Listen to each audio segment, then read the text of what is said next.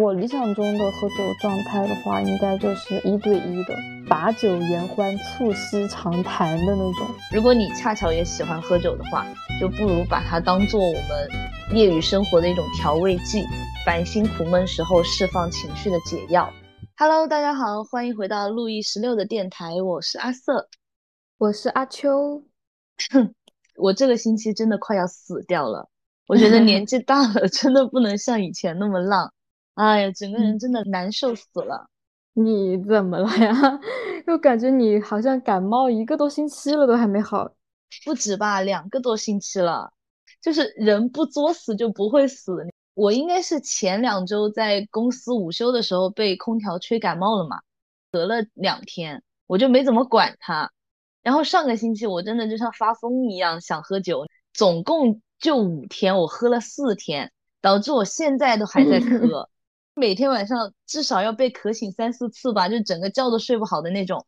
我就真的很想掐死上个星期的自己。就喝酒的时候是快乐了，然后喝完以后悲剧了。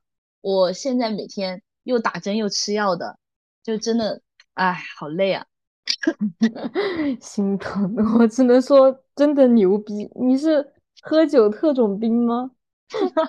这这虽然我也偶尔会想要喝酒，我昨天晚上还跟我朋友喝了两杯，但是就像你这种喝法，我觉得也挺吓人的吧。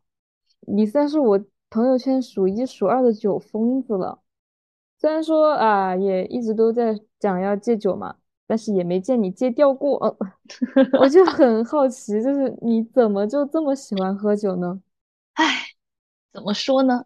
酒精这种东西，它就是有点魔力，就是心情好的时候想喝，心情不好的时候也想喝。天气好的时候想喝呢，下雨的时候也想喝。啊，我确实一直以来都是一个酒精脑壳吧，从高中开始就是这个样子了。讲戒酒也讲了无数次了，我觉得我的朋友们应该不会再相信我戒酒这个 flag 了吧？然后作为一个酒龄十几年的人。丢脸到第二天想把自己埋了的故事，真的一双手都数不过来。但是我现在已经不准备立那个戒酒的 flag 了，因为没有用，你知道吗？我已经与喜欢喝酒的自己和解了。就是我其实并不讨厌我自己喝酒啊，我觉得呃偶尔喝一喝这种啊，反正有助于身心发展。我唯一不喜欢自己的就是我喝醉了喜欢打电话，这个事情其实是个遗传啊，因为我妈喝醉了也那样，就是真的。完美的遗传到了她的这个酒品。我每次看到我妈喝醉了到处打电话的样子，我真的仿佛看到我自己，你知道吗？我们两个唯一的区别就是他是乱打，就是他没有想打的那个人，他就是打给别人唠嗑，可能是很多年以前的朋友啊，什么亲戚啊这些。我就是打给那个时候我想打，但是我平时可能不敢打的人。就要么就怂人胆，对，就要么就是打给你们，就是聊一下感情啊，聊一下人生什么的。其实跟你们打电话还好吧，就丢脸只丢到自己朋友那个地方就没什么。但是那种想打不敢打的人，你应该大概知道是哪一类了吧？就是 基本上都是前男友嘛，然后就真的有点问题。我现在喝醉了醒来，第一件事情就是看我自己的聊天记录，或者是看我的通话记录，你知道吗？嗯。然后我最近一次说要戒酒，其实确实也戒掉了半年吧，半年多，就是因为打给了前男友。我记得那个时候是我生日吧，在我喝醉之前，整个氛围都是蛮好的。我那一天就收到了我自己超喜欢的桔梗花，然后跟我的好姐妹一起吃了好吃的晚餐，还找了一个嗯又安静，然后夜景又很好的天台酒吧一起喝酒嘛。同时那天其他桌的客人也非常好，就虽然不认识我啊，但是他们可能看到有蛋糕，然后就知道呃我过生日嘛。有一桌是带了个小朋友，那个小帅哥就过来啊祝我生日快乐什么的，问我可不可以吃我的蛋糕。还有另外一桌的就可能有那种文艺青年，你知道吗？带的有吉他。那你想一下，在那个古城的天台，然后他弹着吉他，我们所有人在那个地方一起合唱的感觉，嗯，真的挺棒的。但我后面喝醉了，就是在那个氛围下，我就喝醉了。凌晨三点多吧，我就一直打语音给我前男友，就我把他电话都删了。我删他电话，就是我怕我自己有一天喝醉了会打给他。没想到还有语音这种东西，幸好他没接哦。他接了，我都不知道我自己会讲一些什么显眼包的话，我把我打给他的那个聊天记录删了，但是我自己的脑海里面记得我在打给他，然后我又不知道我打了多少次，我也不知道他接没接，反正你醒来那种断片式的记忆就很烦，你知道吗？就啊，我类似的这种断片记忆真的太多了，它就是在你的脑海里面一帧一帧的那个回忆凑不起来，但是你又有一点印象，然后第二天你看微信就发现你的好朋友在给你鞭尸啊，我的闺蜜 就发微信给我，醒了吧，丢脸吧，他回你了没？哎呦，我真的 就是每一次到那个时候，我想要戒酒的欲望就达到了巅峰，我能理解。但是我不懂，就是大为震撼。虽然说小酌怡情吧，但是真的大醉伤身，不仅伤身，还丢脸，还伤感情。就我个人的理解，喝酒的话，应该就是喝到刚刚好一点微醺的那种状态是最爽的，就是非常快乐，有点飘飘欲仙。然后可以吟诗作赋的那种感觉，所以我自己的话，基本上也就是跟姐妹小喝几杯，比较常喝的就是鸡尾酒，还有啤酒，都是度数不怎么高的。因为我周围的朋友好像除了你，其他的都没有什么酒量，真的，就大家喝着玩儿，然后拍拍照、聊聊天这样子。再然后就是因为之前认识一些韩国人嘛，所以。也会经常跟他们出去喝酒，但是呢，就是喝那个烧酒，嗯，但是讲实话，烧酒真的好难喝。我第一次喝烧酒的时候，真的差点就吐了。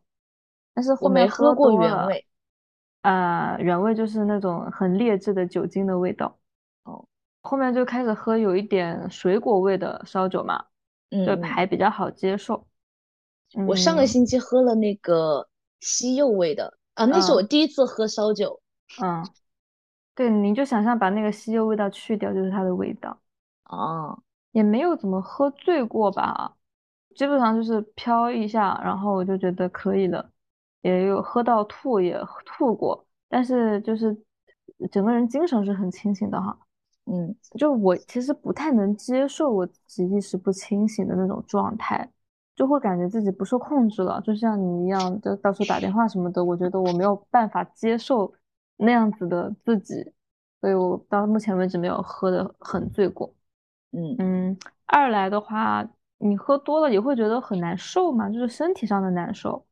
一个是肚子就会很胀，然后频繁的跑厕所，恶心，想吐，头晕眼花，也是因人而异吧。但是第二天早上起来是真的会很难受，就是你的胃也不舒服，头也很疼，就整个人昏昏沉沉的。特别是如果还要上班的话，就真的是特别难受。就是除了不能接受自己喝醉，我也其实不太能接受别人喝醉，就是那种烂醉啊，就他稍微有一点飘，我是觉得 OK 的。那那种烂醉的，尤其是一些酒品不太好的，他就是会表现的很好斗。很冲动，就有人说酒后乱性、酒后吐真言什么什么的，我觉得一定程度上还是反映了一些那个人本身的品质吧。嗯，就我真的很讨厌酒品差的人，然后如果我遇到酒品差的人，我也会敬而远之。还有就是那种有事儿没事儿，他就是喜欢自己喝两杯。然后在酒桌上就好像自己特别了不起，就突然一下喜欢指点江山了，就那种场景，我是真的一秒钟都不想在那里待的，因为我都是看的可能快有那个苗头我就走了，所以没有什么亲身的经历。那我就想采访一下你啊，你 驰骋酒场这么多年，应该也见证过很多狗血搞笑的故事吧？来说几个给大家长长见识。我真的只能说我自己的故事，别人的故事不好说吗？没有别人的故事，没有我这个故事那么搞笑。我觉得我还是觉得自己的比较搞笑。呃，我先讲两个开胃菜啊，就是我有一个压箱底的故事，我先铺垫一下，等一下再讲。那个真的是我人生巅峰了，我觉得你还有无限可能。第一个是有一次我跟我一个酒友同事，我们两个人去喝酒嘛。因为那天我们约的很仓促，就是两个人就属于是裹个羽绒服，素面朝天的就出门了，单纯的真的只是想喝酒。呃，那段时间刚好我们两个都是单身嘛，喝一喝的就突然有两个长得还可以的小帅哥就过来说要跟我们拼桌，但是其实那个酒吧是没有满的，嗯，他们还有其他地方可以坐。然后当时我们两个就交换了一下眼神，觉得不可思议。毕竟我是那种即使化了全妆也没有在酒吧被搭讪过的人。趁他们两个就去搬位置的时候呢，我们就开始疯狂的在那个地方自己头脑风暴。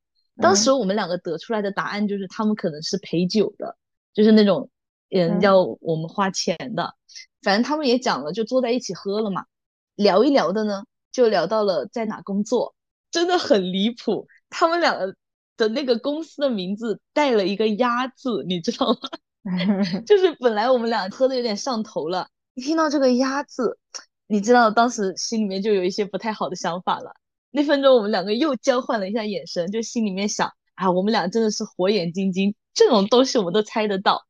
然后我那个同事也是真的，毕竟是我的酒友，他喝多了他也挺敢的，他就加了人家微信，给人家转了五百块钱。那个时候他们就知道我们其实误会他们的身份了嘛，就整个很无奈的，还一直在跟我们解释，就是啊，他们不是干那种工作的，希望我们不要误会什么什么的。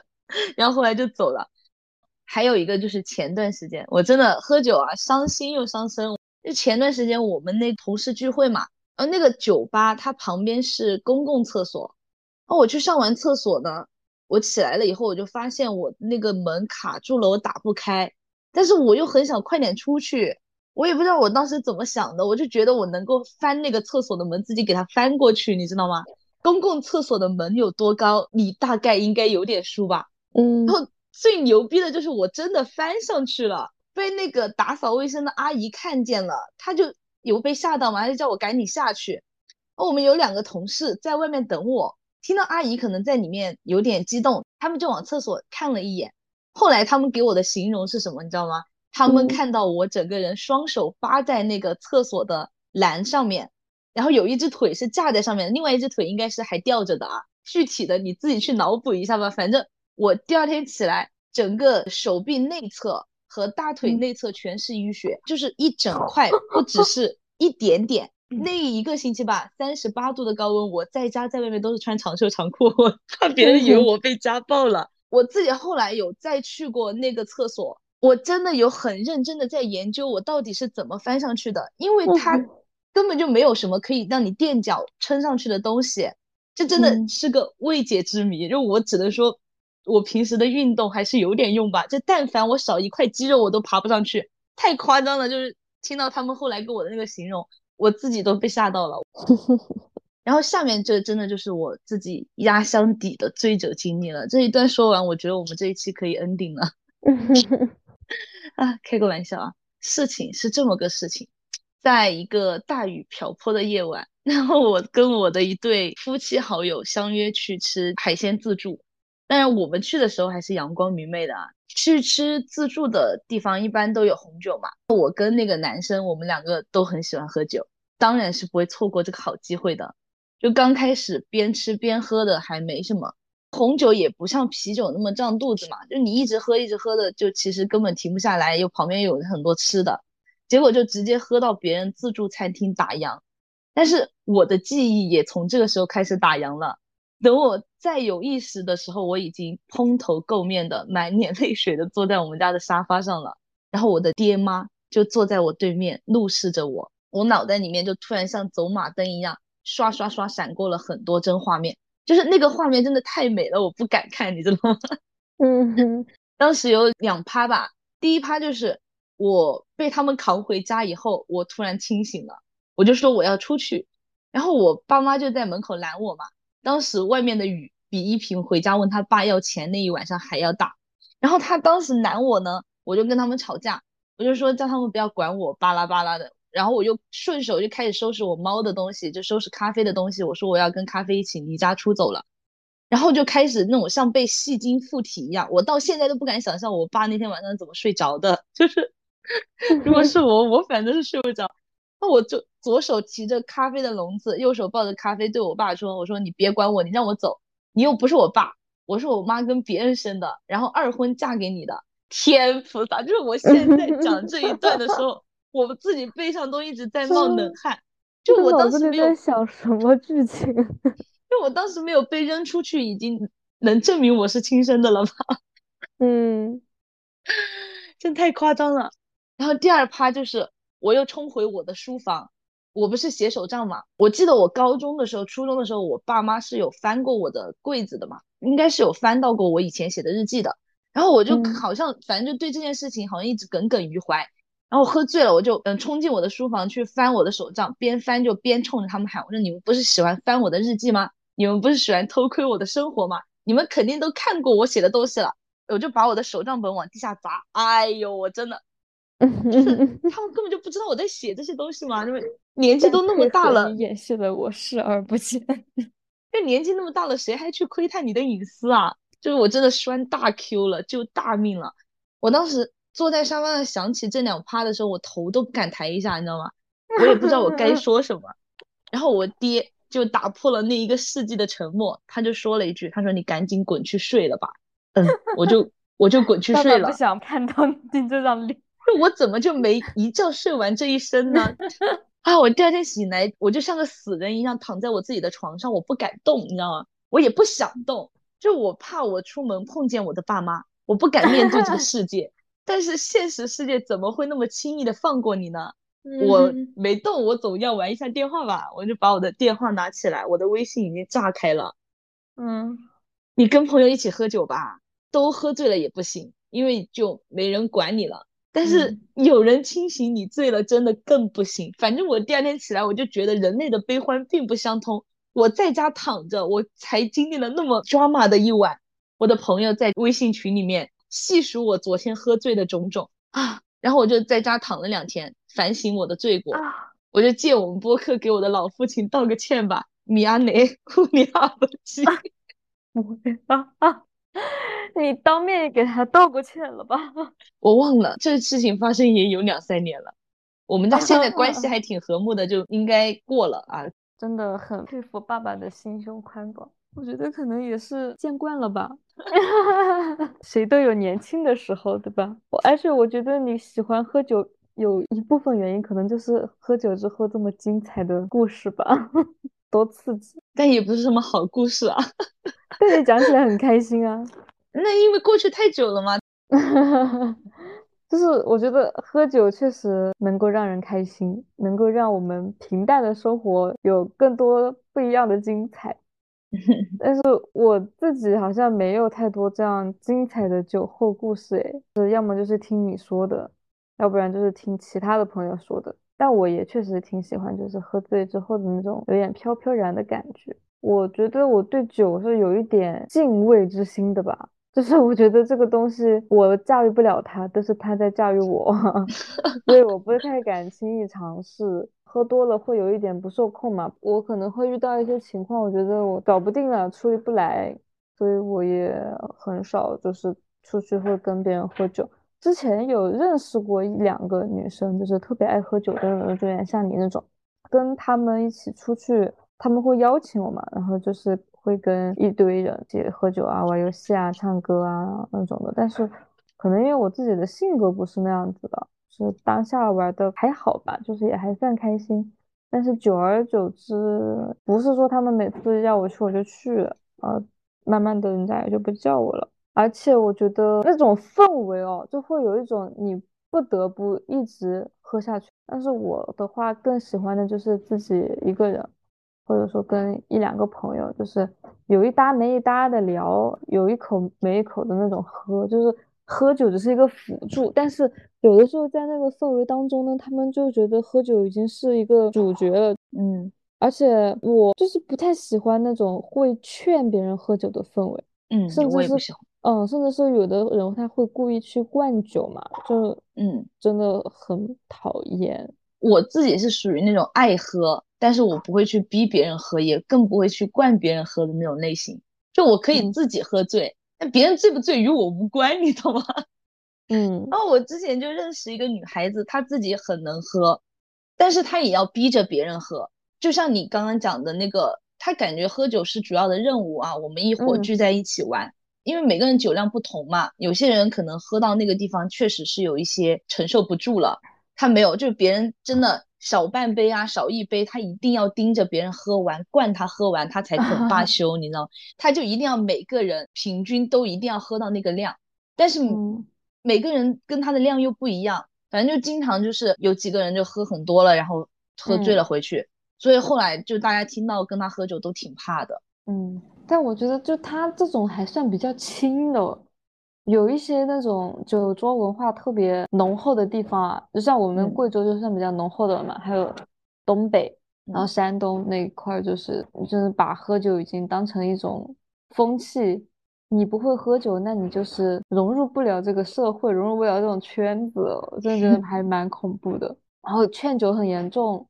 一个就是我记得小时候，特别是我爸，就是经常出去喝酒，嗯，经常有一些聚会啊，然后红白喜事那种，你一桌一瓶白酒就是标配嘛，就起步喝的嗨的就是五瓶往上，根本就停不下来，我都不知道他们怎么喝的，然后一个个喝的脸红脖子粗，也要玩那种酒桌游戏，就是划拳啊什么，反正你也会玩嘛。整个氛围就让人觉得热火朝天。我之前还听我东北的朋友说，他们那边喝酒就是拿大碗、大盆，然后混在一起喝，就是反正很夸张。然后就是拼酒要比谁喝的多，那种我都不知道是哪来的莫名其妙的胜负欲哈，就经常会遇到这种情况。有的就是两个人，不知道私底下有没有什么恩怨，我就突然就是开始比了起来。啊，还有一种就是一伙人，特别是那种销售签客户的时候，客户一波，销售一波，我轮流喝，那敬酒一个一个都要敬到位了，还要会说点什么场面话呀、漂亮话呀，一轮酒喝下来就必须得把这个单给签了。谁要是说自己不行了，我喝不了，不能喝，怎么怎么的，那必须连哄带骗，一定要再喝一圈。进了这个场子，你还能够。走直线走出这个门的就不存 在，就不可能不被抬出去就算好的了。嗯，就这种我真的觉得太夸张了，而且总觉得喝的越多就是诚意越足。嗯，对吧？话都在酒里了，酒倒的有多满，你的诚意就有多满。我觉得没有逻辑吧？那如果别人真的没有办法喝酒，不能喝酒，过敏那怎么办？就别人没有诚意吗？最后还有一种就是强行逼别人喝酒的人，很多就是领导吧，他也不是说要把刀架在你脖子上，非要你喝，甚至可能是带着笑意的。哎，反正你懂吧？你就是要懂得起，你懂不起，那你就滚蛋吧。今天不喝这杯酒，不知道会面临什么，有可能是会被孤立、被穿小鞋，不能升职加薪，反正一系列后果你自己承担。这杯酒你想不喝，我也不强迫你，对吧？嗯，但是，嗯哼，懂的都懂哈。你后面那句话就有领导那味了，对吧？反正只可意会，不可言传。嗯嗯，你有过这种类似的经历吗？就是被强迫喝酒，你怎么看这种酒桌文化呢？我没有被强迫喝酒的经历，但是。你讲一讲的，我突然想起来，我之前有差点被灌酒，因为我喝酒就只跟好朋友或者是那种关系好的同事私下聚餐的那种比较轻松的氛围下面喝酒嘛。像我们部门聚餐那种场合，我都是滴酒不沾的。所以就是你刚刚讲的那种酒桌文化，我觉得更倾向于是在职场吧。嗯嗯。然后我被灌酒的确实也是跟我自己的朋友，但可能是那个男生对我有意思啊，还是怎么样的。不知道脑子里在想什么，反正当时我们一起出去玩，坐在一起，大家其实本来私底下就只是一伙好朋友哦，但他们就非要搞得像那种领导聚会啊什么之类的，就来我来走一圈，来我们又欢迎，来举一杯，来你来提个词，这种感觉你懂吗？我当时就是去那边玩嘛，因为我是远道而来的客人，他们一开始敬我几杯，确实是说得过去啊，就是每个人和我喝一两杯这些，我觉得也没什么，但是。来来的来多了，他一直找着各种理由让他们来和我喝酒，就是有一点灌的成分了。但是幸好我还有其他的朋友嘛，他们都在帮我喝啊，或者是有些人也没有听他的那种，就是老是来找我喝，因为本来就是私底下朋友聚会嘛，你干嘛老找一个女孩子喝呢，对吧？后来就确实没有发生什么事情，但是我觉得这有一点点灌我酒的成分啊。像你讲的那种劝酒和中国的酒桌文化，我自己也很讨厌，因为我之前在一个制酒公司上班嘛。然后我们新人刚入职第一天去上班的时候，就在我们食堂的那个包间。然后当时我们董事长就叫我们几个新人一起去吃饭，就说当认识一下嘛。大中午哦，他白酒就给你倒上了，你懂吗？但我当时直接就说的是我不能喝，我一点都喝不了，因为我们在办公室工作的嘛，就但凡领导知道你可以喝酒，那以后你搞应酬高低他都会带你去的。更何况我自己还是个女生嘛，就我真的挺害怕的。我当时有个同事，她真的不信邪，你知道吗？女同事就第一次去那中午，她就很爽快的喝了几杯。后来我就听说有些应酬有喊她去参加嘛，就也是让她喝酒的那种。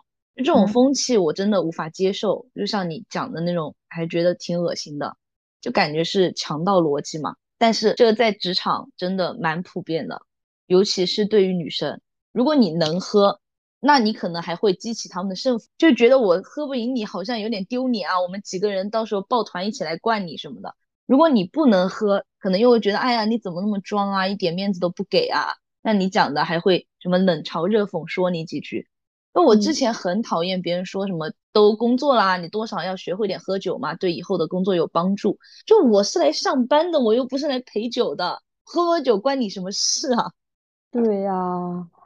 就我想起我上段时间去投简历找工作，然后有一个职位，他招公关经理，嗯，但他们也还算真诚吧，就是他就会跟你讲，这个岗位是要求要会喝酒的，会经常出去应酬，这种还相对而言好一些，他就已经把这个工作性质要求写在里面了。还有一些就是他已经默认你要会喝酒。你如果不会的话，那可能就没有办法胜任这个工作。真的就是在中国这个社会，避免不了去应酬，但是喝不喝酒、喝多喝少怎么样，我真的觉得不能代表一个人的诚意跟能力吧。嗯。然后我自己的一个亲身经历也是在一家公司上班的时候，我的领导他老是想把我们部门的女生当成一种资源，因为我们部门女生多，其他部门男生多，他就老想搞那种联谊一样的，你懂吗？组一些局，然后带我们去喝酒，带我们去应酬，反正就挺烦的。对于酒这个东西，我本身是不排斥，但是很排斥这种酒桌文化。再说一下，就是理想中的喝酒的状态，你觉得应该是一种什么样的状态呢？就我自己理想中的状态，也不是像我平时这样，就是时不时的喝个烂醉啊。啊，我去喝的时候，我是没有想过想喝醉的。我有个朋友是这么形容我的，就我身体就像有个阀门，就一旦喝到那个地方，那个酒龙头就被打开了，就拉不住了。这个其实也是我自己困扰的地方。就我之前独居的时候，不是睡眠不太好嘛，嗯，那我看网上就说什么，哎，酒精助眠啊，你有喝个微醺什么的，睡觉睡得会很好。我就买了两瓶红酒，在家说我每天喝那么一小杯啊，嗯。然后结果有一天我心情真的特别差，我就说啊，我喝一杯我就睡了，我喝一喝的，我把那两瓶全部喝了，喝了个烂醉，第二天请假在家躺尸。整个屋子都是红酒味，就从那以后，我再也不敢买酒囤在家里了，太可怕了。我如果没有喝到那个点，我不喝了的话，我就没什么任何事情。但是我只要超过那个度的的话，那我就真的有点收不住了。所以我觉得，我只要能够把握好那个度的话，其实喝酒也算是可以让我自己开心的一种方式了嘛。这酒哪有生活苦呢，对吧？恰好我这两天也刚刚看了一本书。啊，我觉得写的挺好的，我想安利一下。就是我在京都居酒屋看完了以后，我就觉得我对喝酒这件小事又有了一些新的感触嘛。因为我这个星期不是在家养病嘛，就没有时间去喝酒。就看完这本书以后，感觉自己打开了酒世界的一个新大门啊。这个作者他就把他在京都居酒屋的一些所见所闻啊、所思所想都记录了下来嘛。就他喝到微醺的时候，跟那种素昧蒙面的陌生人聊到兴起，然后倾听别人的故事啊，也诉说自己的故事。他在居酒屋里面喝的每一杯酒，点的每一道菜，都有他自己独特的意义嘛。其实我觉得，像酒精也跟食物啊，或者是我们平时听的音乐一样的，就是你在遇到、在听到、在吃到的时候，你都能够勾起你当时的那个回忆。书里面有一段，其实我很想跟大家分享一下，就是他当时写的，我觉得看到的时候内心有一震。他说：“穿过神暖帘，拉开格子门的那个瞬间，如同打开潘多拉的盒子一般，围绕这一张古旧的吧台，人声鼎沸，笑脸盈盈，带着醉意相互碰杯的，慵懒的斜靠在角落里的，正接过吧台里白衣店员递过来的热酒的。”在从关东煮大锅里冒出来的热气腾腾之中，在裸露着不加修饰的电灯泡的昏黄光线照耀下的那是人世间，是烟火气，是我在深夜日剧里确实见过的一个不真实片段。我看到这本书的时候，我真的有在思考一个问题啊，就是我喜欢喝酒这件事情，到底是因为喜欢热闹，还是害怕孤独？前几天我自己一个人在家，然后外面。下着小雨嘛，我就打开微信联系了我在开那个调酒店的一个朋友，当时就下单了两杯调酒的外卖，点开了一部就非常适合在雨天看的电影，就当时那个电影的气氛，嗯，配上我自己喝的微醺的那种情致，我觉得我好像就找到了我喜欢喝酒的意义吧。那个时候我觉得是我理想中喝酒的状态了。嗯，我理想中的喝酒状态的话，应该就是一对一的，就是两个人，嗯。嗯，就是把酒言欢、促膝长谈的那种，嗯。